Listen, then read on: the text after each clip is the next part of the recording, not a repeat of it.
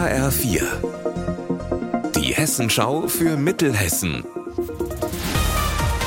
Hier ist das Studio Gießen. Meti Verrösler, schönen guten Tag. Feuer auf dem Landratsamt in Marburg.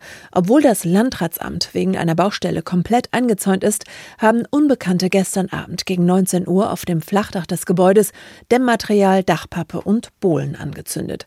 Außerdem haben sie laut Polizei im Treppenhaus einen Stapel Papier verbrannt.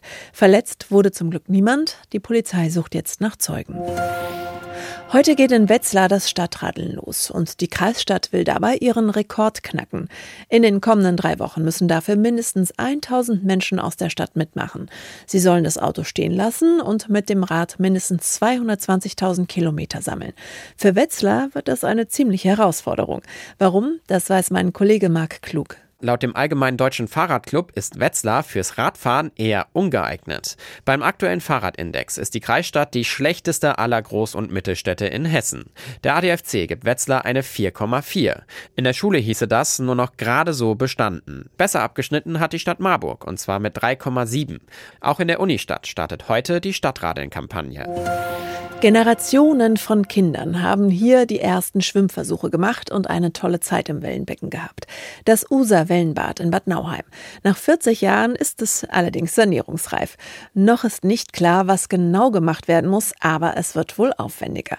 Für den ersten Stadtrat und Aufsichtsratsvorsitzenden des Bades Peter Krank ist das aber nur logisch. Das Bad ist 1975 äh, gebaut. An einem Bad, was so alt ist, steht es einfach an, dass man Reparaturen macht und äh, der Aufsichtsrat hat sich dem Thema angenommen. Das ist auch sehr gut so, weil unser Bestreben ist, dieses Bad äh, möglichst lange zu erhalten, beziehungsweise auch sollte es nicht möglich sein, dafür, dafür zu sorgen, dass es zukünftig ein Schwimmbad gibt zwischen den Städten Friedberg und Bad Nauheim.